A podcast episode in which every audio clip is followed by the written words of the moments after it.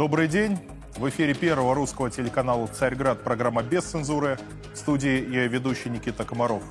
В данной программе мы говорим открыто и честно о достижениях и о провалах отечественной экономики и политики. Ищем виноватых и отмечаем успехи победителей.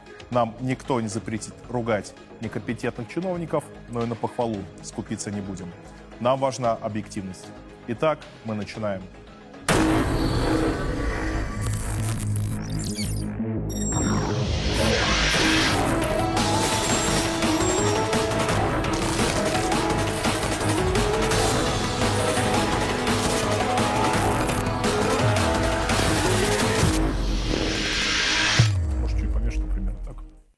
Начнем с новостей. Как обычно, первое. За прошедшую неделю поставки сырой нефти из России по морю выросли на 30% до 3,8 миллиона а, баррелей в сутки. А Что здесь сказать? Действительно, пока что при экспорте физических объемов а, нефти особых проблем мы не испытываем. Если произошло какое-то сжатие, то буквально совершенно небольшое. И, конечно, оценивать последствия вот этого эмбарго, введения предельных цен – на нефть еще а, слишком рано. Этим можно будет заниматься, наверное, весной. Что меня здесь больше беспокоит, так это а, стоимость Юрлс. Об этом и в предыдущей программе мы говорили с компетентными собеседниками, и в позапрошлой. Но вот э, недавно тоже данные Минфин опубликовал, уже где-то 46 долларов средняя цена по итогам э, середины декабря до э, середины января. Это, конечно, мало.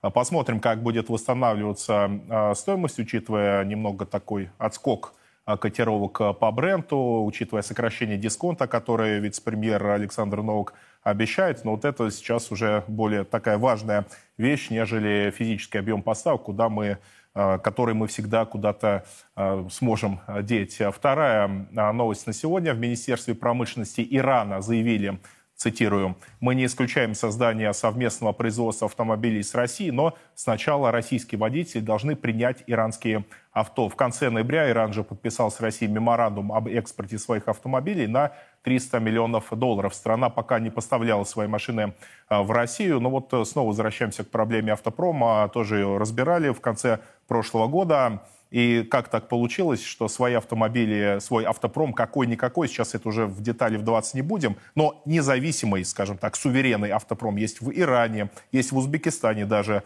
А у нас так получилось, что уход э, западных автоконцернов э, привел к, пусть к временной, но к остановке э, производства. И мы видим, что локализация, вот те программы Минпромторга по локализации, по постепенному внедрению, освоению технологий, они, в общем-то, себя не оправдали. Да, может быть, там 5, 7, 10, кто-то говорит, лет не хватило, чтобы обеспечить вот эту независимость, вот этот суверенитет в автомобильной промышленности, но, тем не менее, результат у нас, к сожалению, не очень хороший, это мягко говоря. И теперь приходим к тому, что даже Иран готов поставлять свои автомобили на наш рынок, на котором предложение не очень большое. Но все-таки, как мы уже разбирали, в нашу автомобильную промышленность верим, иных вариантов у нас нет. Все-таки автопром – это достаточно высокотехнологичная сфера. Одно, один рубль, вложенный в автомобилестроение дает 7-8 рублей в смежных отраслях. В общем, мультипликативный эффект, и, безусловно, этому направлению не только Минпромторг, но и вообще правительство в целом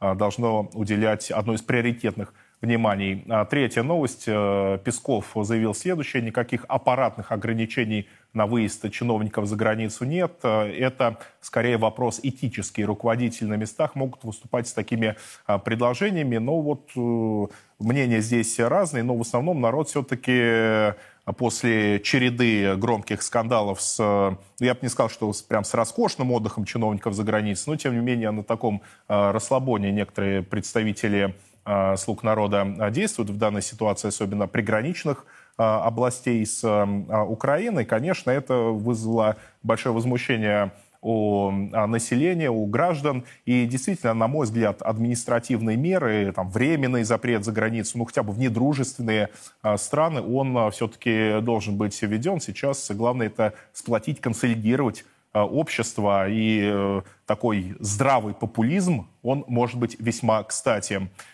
Четвертое. Глава МИД Испании заявил следующее, цитирую, «Мы сейчас не рассматриваем возможность передачи Украине танков «Леопард». Ну, что здесь сказать, сейчас они не рассматривают, потом они будут рассматривать. Украине первые танки уже в скором времени поставят. Польша передаст леопардов тех же в пакет новой военной помощи со стороны Британии. Вошла эскадрилья танков. Но это немного, конечно, пока что речь идет буквально о нескольких десятков единицах именно танков западного производства. Но тем не менее, до этого, я напомню, в основном советские а, машины поставляли, те же Т-72 модернизированные со стороны Польши, где-то 300 единиц. Суммарно это большая цифра, ну, как бы тебя пожгли, но надо понимать, что объем а, подобной техники, он очень большой. Это советские запасы, которые еще сохранились где-то в странах Восточного блока, там по всему миру разбросаны. Еще можно как-то их Э, уничтожить на поле боя, что, в общем-то, и практически произошло. Но, конечно, с Западом ВПК соревноваться э, непросто, и здесь нам необходимо приложить максимум усилий для насыщения нашей армии современной техникой, современными танками, самолетами, ну, что я рассказываю, всего, э, что возможно, а такие возможности у нас есть. И ВПК кратно нарастил производство военно-технической продукции, что не может не радовать. А далее, а, последняя на сегодня краткая новость. Владимир Путин заявил следующее. Нужно отказаться от экспорта круглого леса и поставлять все на внутренний рынок. Этот процесс надо максимально ускорить. Ну вот на самом деле лесная отрасль – это э, та сфера, по которой можно правительство, э, вы, правительству выставить э, по большей части позитивные оценки. Действительно, экспорт круглого леса – это вот самое что ни на есть сырье, типа нефти, которая обладает низкой добавленной стоимостью, просто вырубали и гнали раньше за рубеж, до нуля практически сократился. Все-таки минимальная переработка налажена там в доски, э, в, в иную обработку э, начинают экспортироваться и продукция с высокой добавленной стоимостью, там фанера, пилеты, те же, в общем, здесь процесс идет, э, и вопрос полного эм, закрытия экспорта кругляка – это лишь вопрос ближайшего времени, но, э, тем не менее, необходимо не на этом не останавливаться, а усиливать глубокую переработку лесной продукции. У нас есть здесь огромные возможности. Например, развивать тоже деревянное домостроение. Вот это наш козырь, это наша фишка, которой мы можем а, а, эффективно развивать и выйти вперед, обеспечить наших граждан а, жильем современным, качественным, индивидуальным жильем, что немаловажно. Ведь деревянное домостроение, что это малоэтажная застройка в первую очередь. Вот этого нам не хватает, поэтому следующий шаг в развитии отрасли лесопереработки должен быть именно таким взвешенным, обдуманным, продуманным. Кратко, краткое направление я обозначил. Сейчас мы переходим к основной теме сегодняшней программы. Будем говорить про промышленность.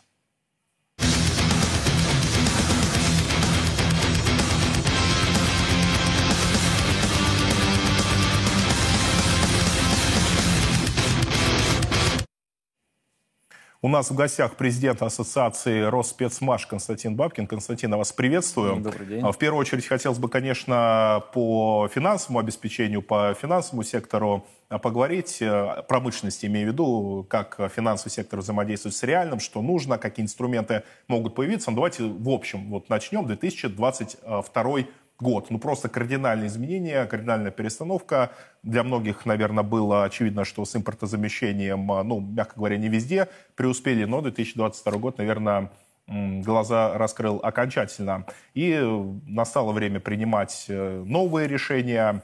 Вы как промышленник, а можете ли констатировать, что промышленная политика правительства, государства, она претерпела некие изменения, пусть, может быть, они еще не до конца видны, но э, стратегические решения приняты? Нет, так совсем сказать нельзя. Ну, давайте начнем с, немножко со статистики. За, за прошлый год, как у нас э, промышленность, которую я вижу, она ну, завершила. Я вот работаю больше в сельхозмашиностроении, в строительно-дорож... Э, производстве строительно-дорожной техники, пищевое машиностроение. Вот рядом у нас в ассоциации входят десятки заводов. В целом вот эта отрасль э, испытала небольшое снижение в физических объемах. Там, ну, процент, два, три, может быть. Мы меньше произвели техники, чем в 2021 году. Ну, в деньгах, если измерять, то на 13% больше. То есть техника подорожала, ну, вместе с удорожанием себестоимости, издержек и так далее. Вот. Э, ну, вот еще раз. Объективно глядя, это вот Падение такое небольшое, 1, 2, 3 процента. Я считаю, что это очень хороший результат, потому что мы сильно зависели и до сих пор зависим от поставок компонентов. Ранее из э, стран Запада, сейчас эта зависимость переместилась больше в страны Востока. Вот. Но, тем не менее, справились наши снабженцы, поддержали наши партнеры. Э, и в целом мы идем, и в этом году надеемся увеличить производство. Но здесь же надо отметить еще, что в предыдущие годы очень интенсивно ваша отрасль росла, буквально, если я не ошибаюсь, десятки процентов в год э, рост имелся. Это правда. Вот если мы в 2013 году занимали 26% рынка сельхозмашин в России, то сейчас это 50, 60, 65%. процентов. То есть, да, мы неплохо росли в предыдущие годы. И ну, экспорт, что самое главное, тоже как-то экспорт, ставил рекорды. Экспорт рос, да. Но вот в, э, в прошлом году он упал процентов на 15 из-за всех этих тоже логистических издержек. Вот, э, в целом э, справились неплохо, но вот и еще спросили, начали с того, что как изменилась политика, приняли ли там, чиновники нужные решения – я скажу, что политика лучше за прошлый год не стала. Решения, которые были приняты, это скорее они касаются сокращения поддержки э, нашего машиностроения, то, что мы видим. Э, вот. Поэтому, поэтому, поэтому... Именно сокращение поддержки, а вот в чем оно выражается? В регулировании, в э, субсидиях, там, наполнении финансовых ресурсов, госзаказе. Да. Ну, что такую очень необычную вещь вы сказали. У нас, наоборот, отчитывается, что поддержка увеличилась, расходы бюджета выросли, в том числе и по статье «Национальная экономика». Ну вот почему у нас с 2014 года особенно вот росло сельхозмашиностроение, ну вот и строительно-дорожную технику производили больше, потому что вот после той волны санкций 2014 угу. года Крым, да, правительство действительно запустило меры поддержки, начало субсидировать э, заводам, чтобы ну, выдавать субсидии, чтобы они давали скидку. Там, 25% сперва стоимости техники выплачивало, там, потом 20, 15 процентов э, мы могли давать скидку за счет э, поддержки государства. И на это дело выделялось вот, на сельхозмашиностроение по 15 миллиардов в год. Uh-huh. В этом году это не 15, а 2 миллиарда. В этом, в 22-м имеете в виду? В, в, в, в 22-м было 8, уже сократилось, а на 23-й 2 миллиарда. А с чем связаны такие изменения? Ну, казалось ну, нелогично. Может быть, они считают, что вы уже достигли какого-то уровня, что без поддержки можете обходиться. Хотя 56%, которые вы обозначили, это явно далеко от э, насыщения рынка. Это далеко. В сельхозмашиностроении. А в строительно-дорожной да. технике там мы 15% рынка занимаем. Там еще расти и расти. Э, ну, у них логика какая? Ну, ваши конкуренты ушли с рынка, у вас рынок там большой, производите, там, спрос поддерживать вам смысла не имеет, вот работаете сами. Ну, может быть, какая-то логика в этом есть, может быть, и мы будем производить технику, но вот я уже об этом сказал, что мы сильно зависели от западных поставщиков. Сейчас мы зависим от э, восточных поставщиков компонентов. Вот. А чтобы производить компоненты, э, вот нужна государственная поддержка, нужны там, льготные займы, нужны субсидии, потому что вот анализ показывает, сравнение себестоимости, что в России производить на 30% дороже, чем производить в Европе, в Китае, в Турции, во многих странах. Даже в Европе это за счет э, объема производства и, соответственно, за счет снижения себестоимости на единицу продукции? Э, ну как, много парадоксов. На самом деле, вот мы считаем, что там в Европе там, э, очень все дорого. На самом деле электричество там стоит дешевле, чем в России. Кредиты в сотни раз дешевле, чем в России. Налоги ниже, чем в России. Там очень большие льготы для инвесторов. Это говорите конкретно вот про вашу отрасль, про сельскохозяйственное машиностроение. Да, да, да. Особенно про компо- производство компонентов для машин. Вот гидронасос, вот, вот мы сейчас инвестируем в производство гидронасосов. Ну, это трансмиссия в комбайне. Mm там, на, на основе гидравлики. Э, вот, вот надо вкладывать 10 лет, миллиарды рублей, там, через 10 лет, чтобы более-менее, может быть, окупить. Но кредит в России 10% стоит. Это значит, что вот мы сейчас вложились в станки, через 10 лет мы должны отдать две стоимости станка, да, там, и заплатить... Его за... не субсидируют. Э, ну, Какие-то есть э, э, локальные там, фон, э, займы фонда развития промышленности, uh-huh. но он покрывает там, 3-5% от нужд всей отрасли. Ну вот мы где-то месяца два, наверное, разбирали фонд развития промышленности как такую достаточно эффективную структуру, но 200 миллиардов рублей, если не ошибаюсь, капитализация, это вообще ни о чем. Вот э, руководитель фонда развития промышленности э, сказал, что на 100 миллиардов они раздали кредитов по 2022 году, или рассчитывают раздать какая-то такая цифра, была приблизительная, но что такое 100 миллиардов ну, для нашего всю, промышленного всю производства, да, когда это... у нас а, его, его объем триллионы, там десятки а, триллионов да. рублей. А, э, так и э, фонд развития промышленности может дотянуться до производителей комбайна, трактора, ну, для, до крупных предприятий, uh-huh. производящих понятную конечную продукцию. А вот э, производителя там, каких-то резинно-технических изделий, производителя тормозных систем – это небольшие заводы в небольших городах, находящиеся в не очень хорошем финансовом То есть это средний, даже в некоторых случаях малый бизнес. Э, да, да. Даже до среднего фонд развития промышленности не может дотянуться. Ну, ну просто их, этих предприятий тысячи. Еще раз, они находятся в не очень хорошем финансовом состоянии. Вот, у них нет менеджеров, которые вот эти могут заполнять бумажки, там, не uh-huh. могут они содержать из-за там, ну, на, больших накладных на это расходов. Вот, поэтому вот в целом у нас такая вот нагрузка на производство, налоговая, финансовая, транспортная, вот это давление в целом, государственная политика, она не благоприятствует производству в России. Э, вот, и за прошлый год ничего не улучшилось. Даже вот те меры поддержки, которые сглаживают вот это давление, чуть-чуть его снимают, они были уменьшены. Поэтому, поэтому ну, как бы вот... Вот э, говорят, что о, сейчас уменьшатся доходы от нефти, государство наконец-то обратит внимание на несырьевую промышленность. Ну, это как раз меньше ресурсов для того, чтобы инвестировать в реальный сектор экономики. Да. Здесь я полностью не согласен с этим мнением. Вы сказали, да. что с 8 до 2 миллиардов по этому да. году а, снизить субсидии, ну, в 4 да. раза. Это чем а, чревато для отрасли? Это а, сокращение производства повлечет за собой, рост цен, там, все вместе какие основные моменты? Потому что мы понимаем, что такое сельхозмашиностроение. Это рост э, в конечном итоге цен на продовольствие. Это, это, это вот реальные доходы граждан, о которых да. мы печемся постоянно. Техника э, подорожала уже вот процентов на 13-15 в прошлом году. В этом году еще примерно настолько же подорожает.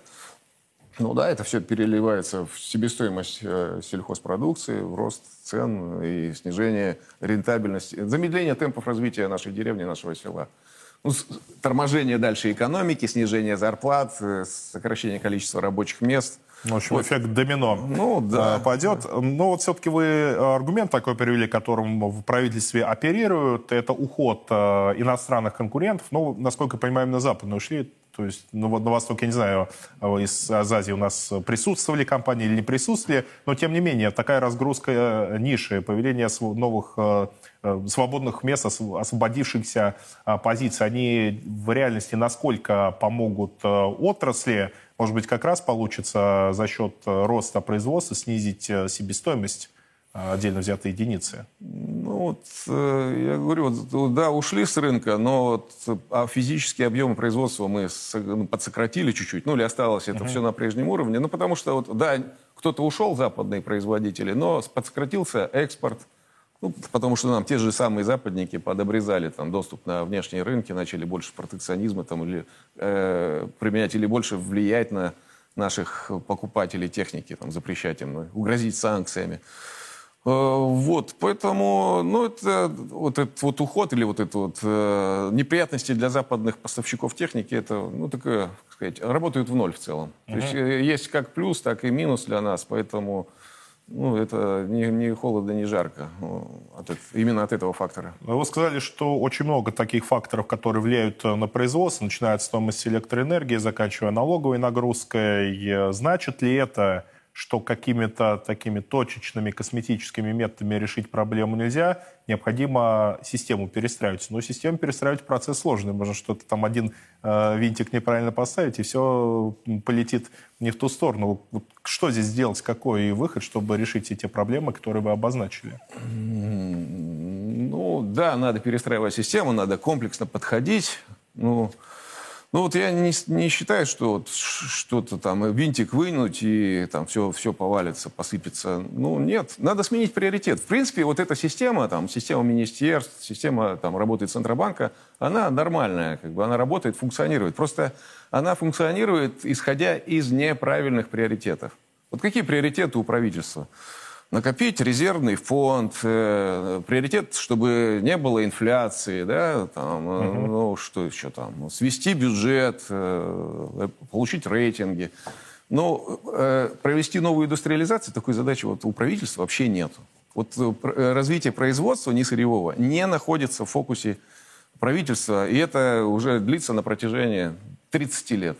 Вот, ну, ну, извините, вот я обычно вот на этот вопрос э, привожу такой пример. Когда-то люди считали, что Солнце вращается вокруг Земли, ходит по небесной тверди. И нормально жили, и там звездочеты провели вот эти исследования, Авиценна построил там свой этот э, телескоп, научились предсказывать затмение Солнца, там, восход Венеры, приливы, отливы. Ну, нормально жили. Ну, при, просто считали вот так вот, оно все вокруг Земли крутится. Э, потом пришел Галилей и сказал, что нет, э, ваши все таблицы, это все неправильно. Э, вот не так крутится, а наоборот, Земля крутится вокруг Земли. Ему там, конечно, говорили, ты что, идиот, там какие-то про эллипсы, эллипсы нам рассказываешь. Это все у нас в священных книгах написано, что не так, как ты говоришь, да? Ну, кого-то там сожгли на костре. Вот, но потом вот, э, ну, посчитали, что вот э, такой ге, ге, гелиоцентрическая э, ну, модель, она более продуктивна, позволяет шире взглянуть на вещи, там, э, открыть Америку, позволяет э, полететь в космос в итоге.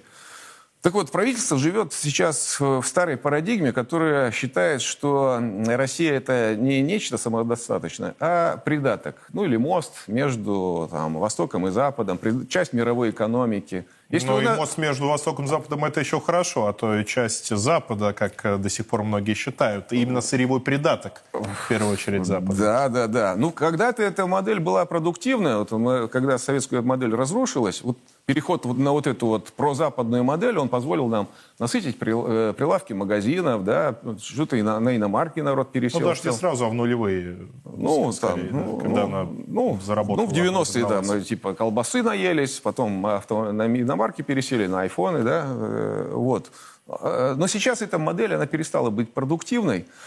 Так вот, э, сейчас правительство живет по-прежнему вот э, в этой старой модели. Вот мы больше думаем, вот сегодня половина новостей про экспорт нефти, да, вот больше думаем, как продать нефть, газ, ах, как нам вот это сложно теперь стало, но мы справляемся. Половина.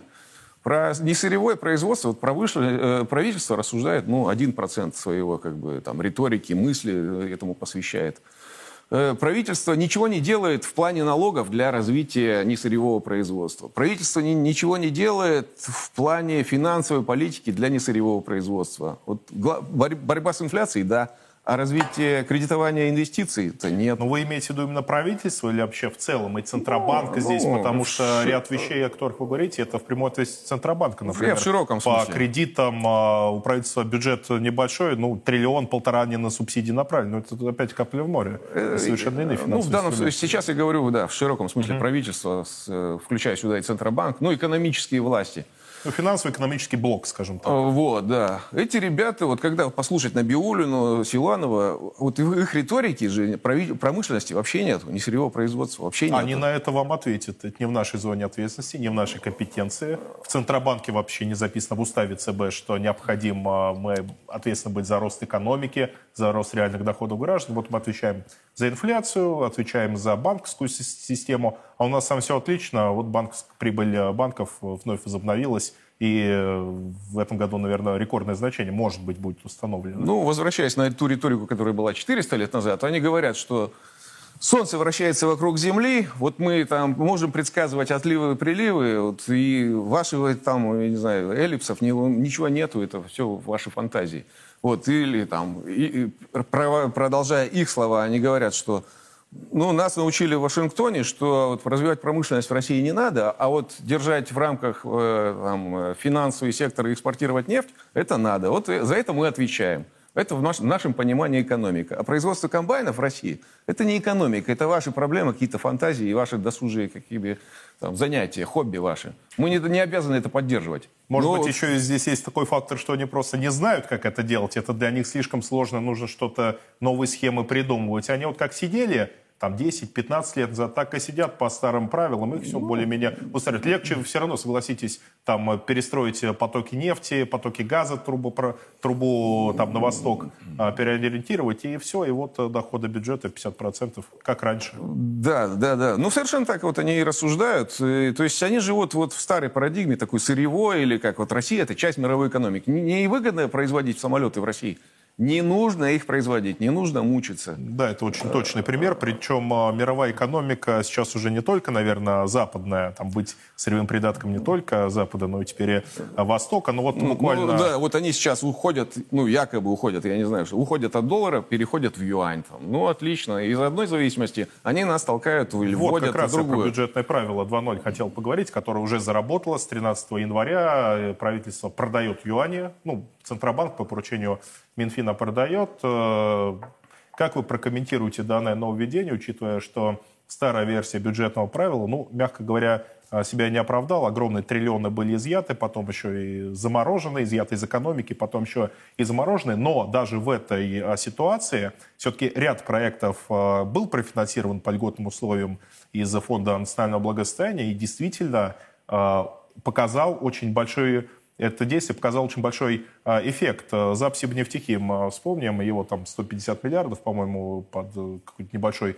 процент дали, Россия перестала полимеры импортировать, теперь мы их экспортируем. Вот таких проектов сотни могло быть. Ну да, вот бюджетные правила. Ну, раньше они, там как цена отсечения, э, вот все, что выше этой цены, надо складывать на Запад. Да, да 40 долларов было. Да, да, да. Ну вот э, ну что, ну да, эти, эти деньги слез... у нас отобрали, используют сейчас, не, они нам не помогают в черный день, а наоборот, в черный день эти наши деньги используют против нас. Вот те же леопарды сейчас будут поставлять на эти же деньги, наверное. Вот, ну, новое, сейчас они придумали вот это правило, бюджетное правило 2.0, да, ну... С будут, юанями. Да, будут не в доллары, не в фунты стерлингов, а в юани складывать. Ну, я думаю, что это, ну, те, те же яйца вид сбоку. То есть это, люди не хотят вкладывать в страну, вот, сознательно. Они говорят, вложим, будет инфляция. Ну, я вижу вашу реакцию. Но вот э, э. теоретически, если вложить большие деньги, достаточные деньги в то же а, сельхозмашиностроение, может ли как-то повыситься цены на продукцию? Вот вы как промышленник объясните мне, могут ли повысить цены на продукцию, на комплектующие из-за роста спроса? А, может ли это потом все выразиться в потребительской корзине? Вот такая даже теоретическая возможность имеется? Ну, они как вот берут э, там вот отдельно. Там, если мы снизим ключевую ставку, то деньги, там, возьмут люди деньги и купят доллары. Там будет инфляция, да, деньги утекут из страны. Введите валютные ограничения. Да. Э, э, или они говорят, вот если мы снизим налоги, то не хватит там, денег на пенсии. Ну, на самом деле, надо подходить комплексно. Вот еще раз, поменять вот точку зрения. Вот не, еще раз, не... Ну, короче, надо исходить из того, что, ребята, создайте условия для роста реального сектора экономики. Реальному сектору экономики нужна защита внутреннего рынка, нужна борьба за внешние рынки, нужны низкие налоги э, и нужны инвестиции.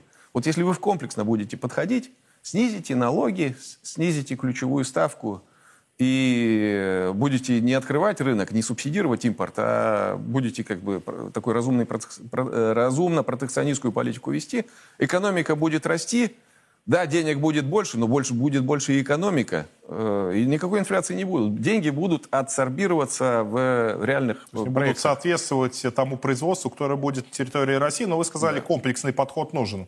Но это необходимо, чтобы Центробанк, правительство, у нас разные институты развития наплодили, госбанки тоже их возьмем, а еще какие-нибудь э, неправительственные госучреждения, которых тоже огромное количество, взяли, собрались за одним столом и что-то решили делать.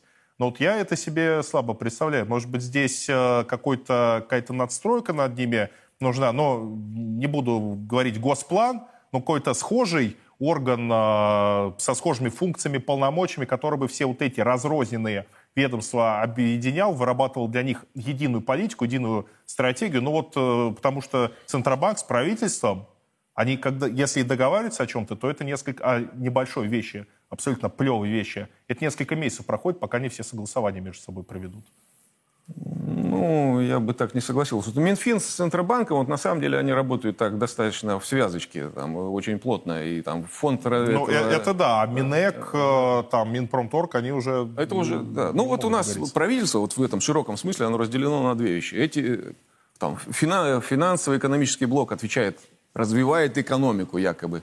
А есть Минсельхоз, Минпром, которые там строят самолеты, выращивают угу. зерно, это как бы другой блок. И вот между идут ними... деньгами к первому. Между ними вот лежит вот огромная пропасть. И между вот этими двумя блоками, реальные сектора и так, называемые эко... так называемой экономики, вот огромная вот пропасть, каньон такой, там дна не видно. И вот между ними согласования очень как бы такие, ну... А какой инструмент годами. для этого согласования должен быть? Кадровые перестановки вот здесь надо совершить и объединить. Ребята, сказать, вы не, не, двое, не два вот взаимоисключающих лагеря, а вы теперь работаете на одну команду. Делайте, чтобы Россия развивалась. Э, снижайте, э, э, ведите налоговую политику так, чтобы в России было выгодно производить. Не душите всю реальную жизнь налогами, а ну, дайте, верните инвест льготу для тех, кто ну, вкладывает в развитие. Снизьте ключевую ставку. Ребят, вы работаете на результат, на развитие реального сектора. Ну, значит, Тут этот результат кто-то должен может... ставить. И ну, здесь президент... вы такие уже идеологические вещи ну, э, говорите, да. что главное это развитие России. А ведь развитие России каждый подразумевает по-своему. У либералов тоже, вот у Центробанка, у Минфина, они э, встраивание в западную экономику, в мировую экономику, как они говорят, это для них тоже своего рода развитие. Вот продаем, э, ну, как раньше было, во всяком случае, продаем нефть и газ, покупаем все остальное и хорошо живем. В общем-то, может, здесь именно идеологическое целеполагание необходимо э, менять. Ну, Иначе вот, они так и будут бегать друг с другом. Ну вот это правда, да. Вот, ну, Россия это придаток или отдельная цивилизация, которая должна комплексно развиваться независимо от Запада, Востока и от, кого бы, от, и от Юга. Вот если мы э, вот эту парадигму, эту модель принимаем, то, значит, руководство Центробанка надо менять. Все, хватит хранить уже деньги там, в других цивилизациях, хватит выводить деньги, хватит э, душить своих производителей налогами – ну, как бы с чрезмерными, да, вот мы накопили вот эти триллионы, вот этих вот э, огромные деньги, заработанные тяжелым трудом производителей там, пшеницы, да, вот вывели это все на Запад, и сейчас эти деньги обращают против нас же. Ну, не надо так делать. Ну, самое мы, интересное, если мы что стро... мы их можем допечатать, эти деньги, потому что они были изъяты, и, в принципе, мы же не рубли туда э, отправляли. Это, это правда. Вот, Реальные давайте, ценности мы туда отправили. Да, вот этот момент еще а, затронем. Вы в рамках своей деятельности, в рамках торгово-промышленной палаты вопрос э, эмиссии Центробанка под э, конкретные проекты развития, проекты реального сектора экономики поднимали. Какое здесь, э, может ли здесь быть решение?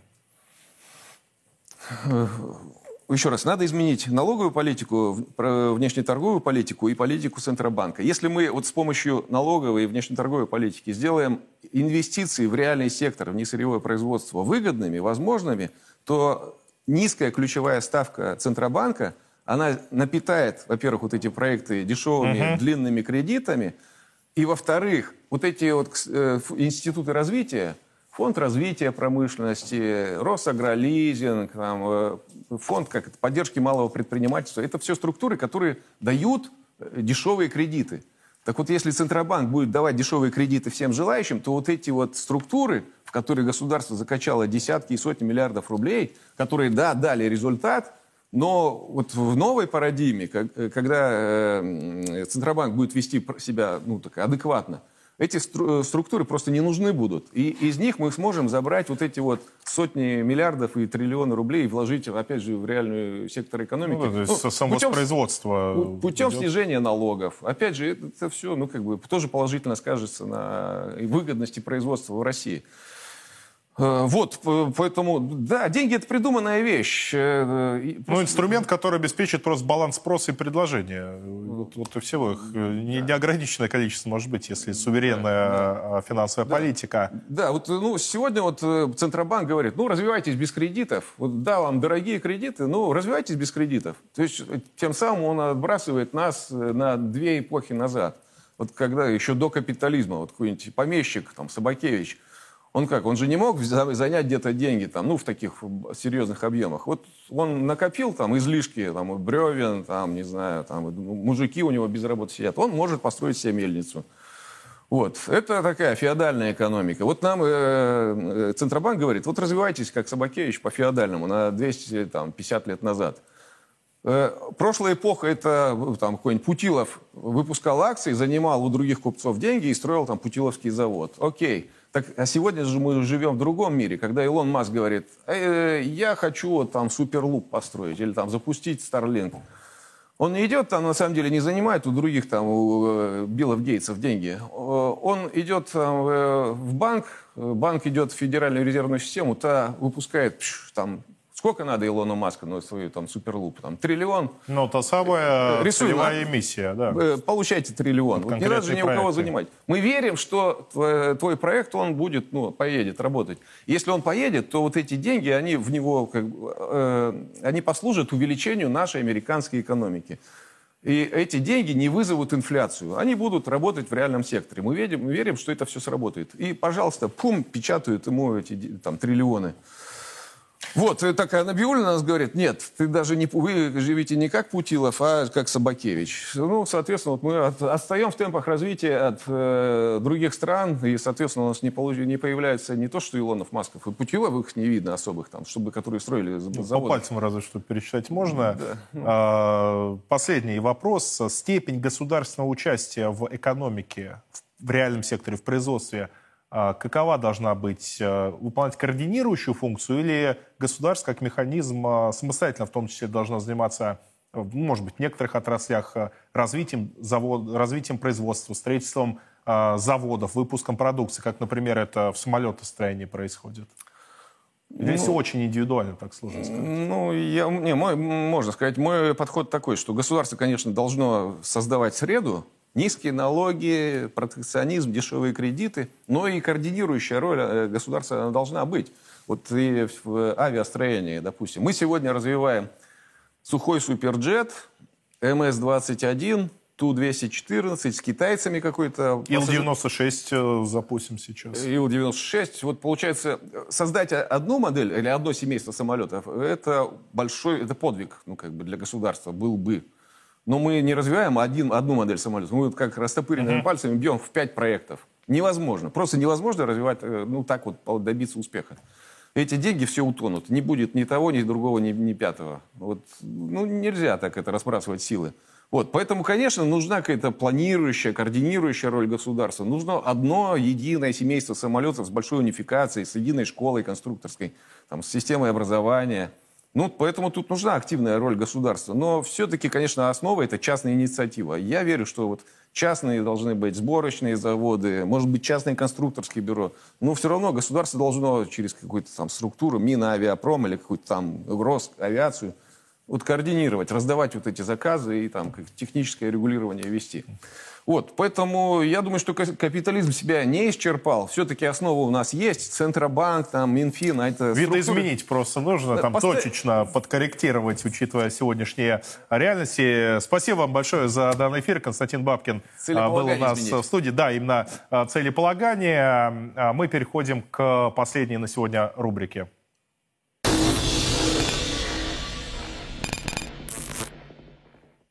Россия в 2022 году собрала рекордный урожай зерна. Показатели составили 154 а, миллиона тонн зерна, в том числе 104 миллиона тонн пшеницы.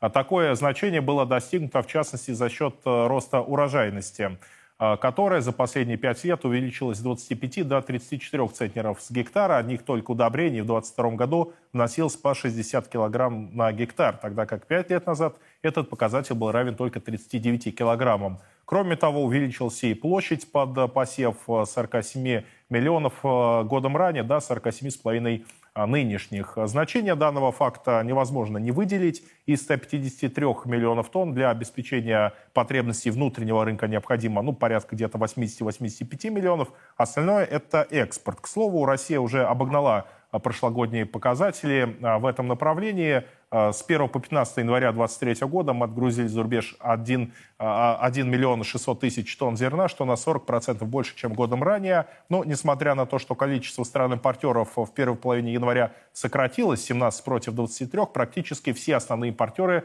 значительно увеличили закупки. Например, в Египет отправлено более 300 тысяч тонн пшеницы, что на треть выше прошлогоднего показателя. Однако остается направление, которое нам еще предстоит развивать. Это глубокая переработка сельхозпродукции. Пока что на экспорт идет в основном сельскохозяйственное сырье. Да, неплохие успехи по переработке семечки в масло уже имеются, но ту же муку практически не экспортируем. В общем, есть э, где работать. На этом я с вами прощаюсь. Это была программа «Без цензуры» в студии ведущий Никита Комаров. Увидимся с вами в четверг в 16 часов на Первом русском телеканале «Царьград». До свидания.